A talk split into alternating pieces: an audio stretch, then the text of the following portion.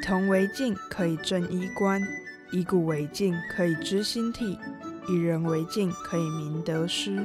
擦拭干净历史这面镜子，一起领略饰品的一辈子。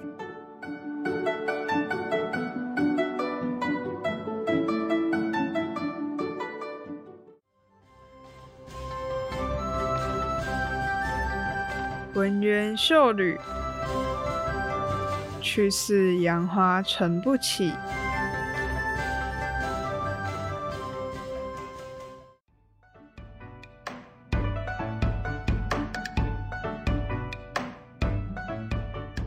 欢迎收听《试镜》，我是主持人玉炫。文渊秀女，去似杨花成不起，出自张先的《剪字木兰花垂罗镜额》。意思是舞女穿着有文彩鸳鸯刺绣的舞鞋，轻盈的舞姿像轻柔的杨花一样，旋转时不起一点灰尘。今天要介绍古代女子脚上的一般鞋子和高跟鞋，原本只是方便走路的鞋子，因为不同朝代的思想和审美，发展出各种特色的样式。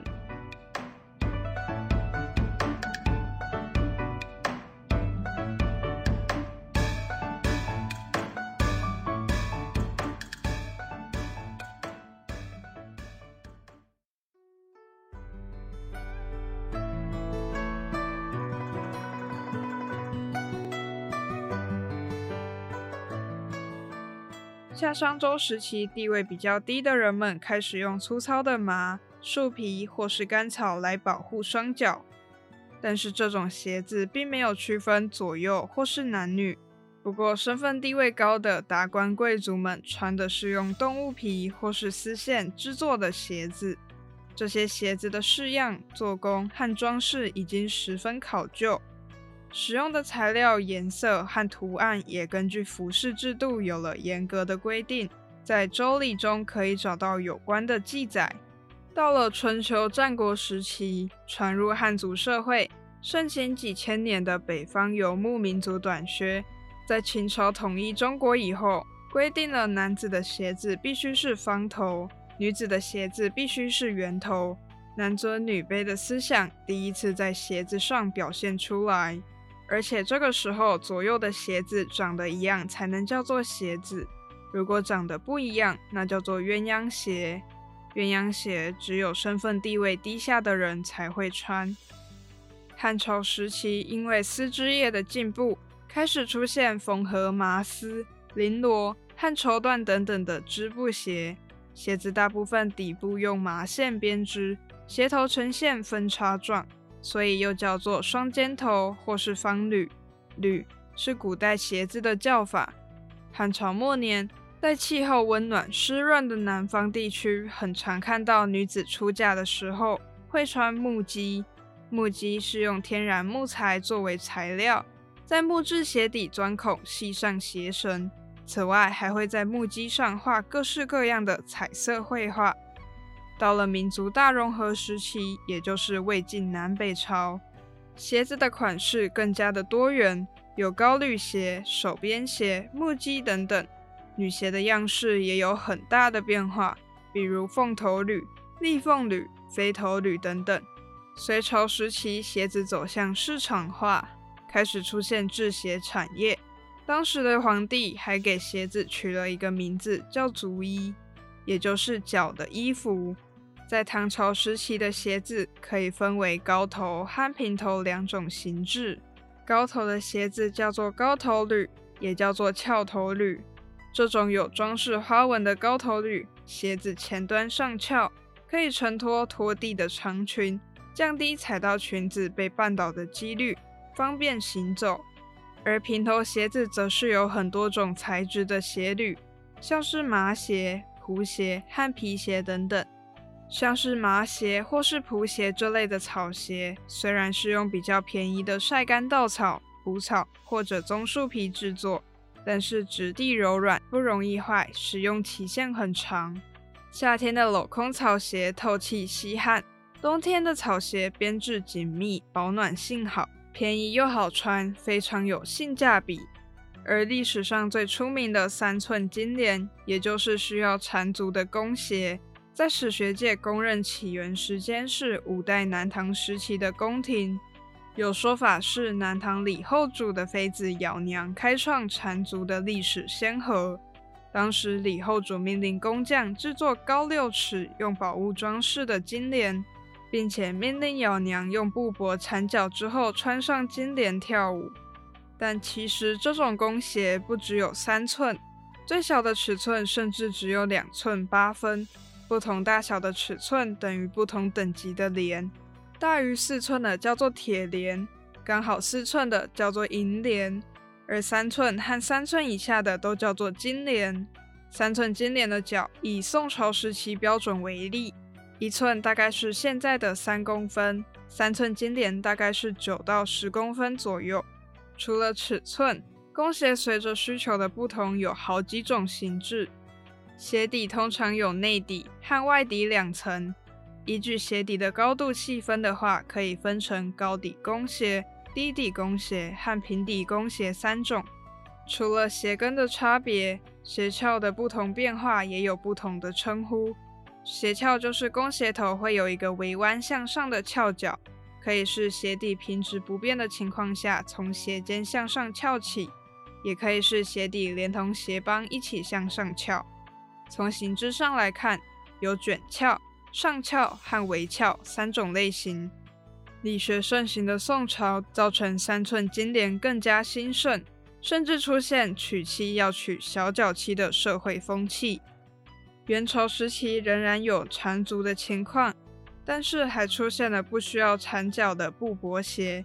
布帛鞋就是用大麻丝、绫、绸或是锦织物缝合而成的布鞋。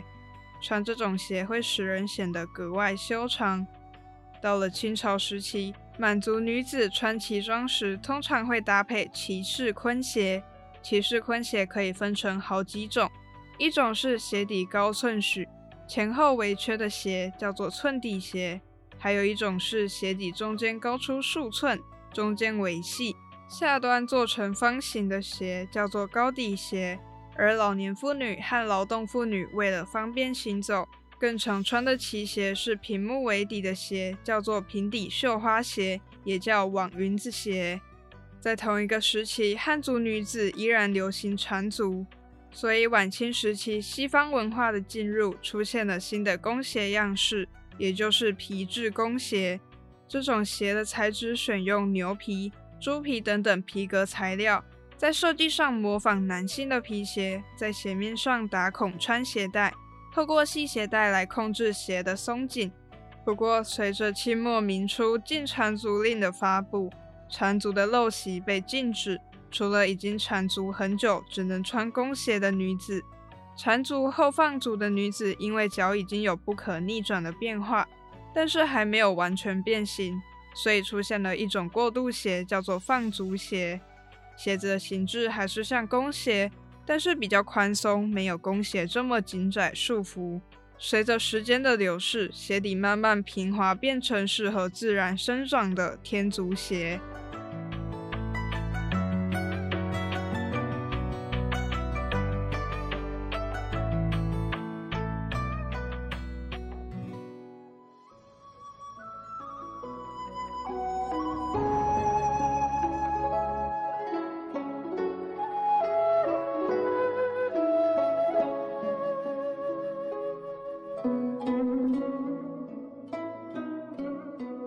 朝文献记载，女子穿的礼履是圆头高底的高跟鞋。汉东汉时期的文献《市民试衣服》里记载的坡跟式高跟鞋，都是只有文字描述。但是到了唐朝时期，除了文字描述，也有图画佐证。根据《文德皇后仪履图》可以知道，唐代长孙皇后有一双高跟鞋，鞋跟高三寸多，鞋底窄小。这种高跟鞋叫做晚下，意思是鞋底慢慢落下。因为这种鞋虽然穿着显高，但是比较危险，容易摔倒。这种鞋子在宫廷贵妇、大家闺秀中很流行，尤其是身高不高的女子非常喜爱。也是在这个时期，除了高底鞋，其他平底鞋有个统称，叫做远游履，相当于现在的运动鞋。在封建制度严重的明朝，规定妇女的衣裙要足够长到可以把身体的每一个部位都盖住，但是太长的裙子容易绊倒，所以为了让裙子不妨碍走路，出现高底鞋来增加人本身的高度。高底鞋因为鞋底的长相，也叫做马蹄鞋或是花盆鞋。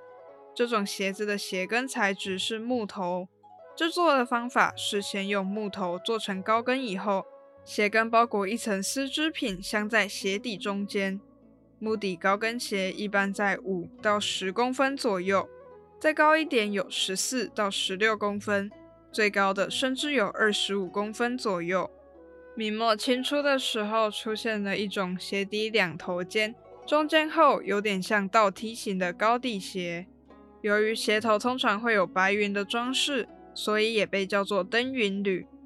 贵族妇女会在鞋跟上镶嵌一些珠玉珍宝，或是在鞋头装饰丝线编织的穗子，让鞋子更美观。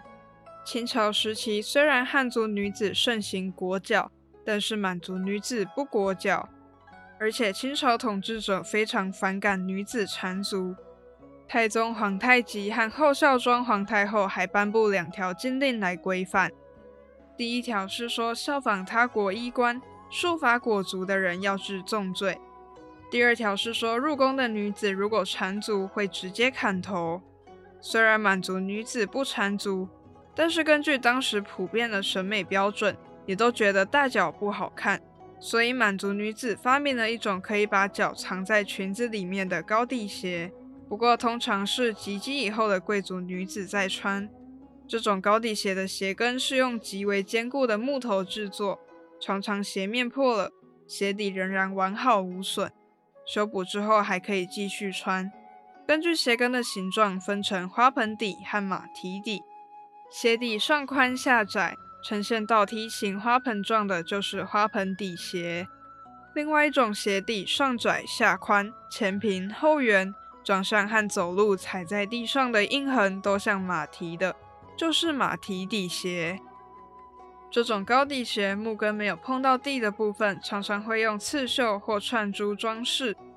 鞋子本身也会有蝉或是蝴蝶等等的刺绣纹样。有的鞋尖处还会挂上丝线编成、长可及地的穗子。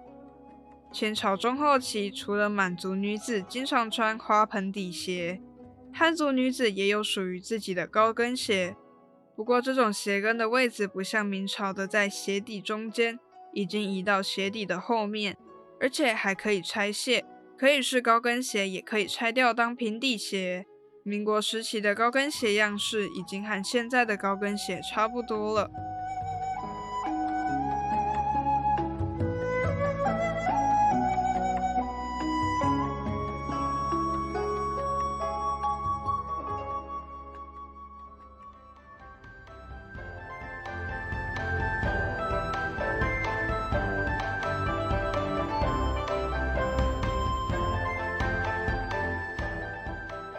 高底鞋除了迎合当时审美之外，还有其他两种说法。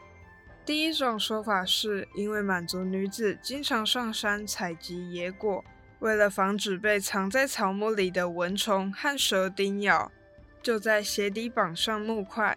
随着制作工艺的进步，慢慢的发展成了高底鞋。另一种说法是，传说满族的先民为了渡过一片泥潭。去夺回被敌人占领的城池，就参考了白鹤的外形，在鞋子上绑了高高的树枝。渡过泥潭后，最后终于取得胜利。后来的满族人为了不忘记当时苦难的日子，和纪念高脚木鞋的功劳，女子们就穿上了外形相似的鞋子。世代相传以后。逐渐成为我们现在可以看到的高底鞋。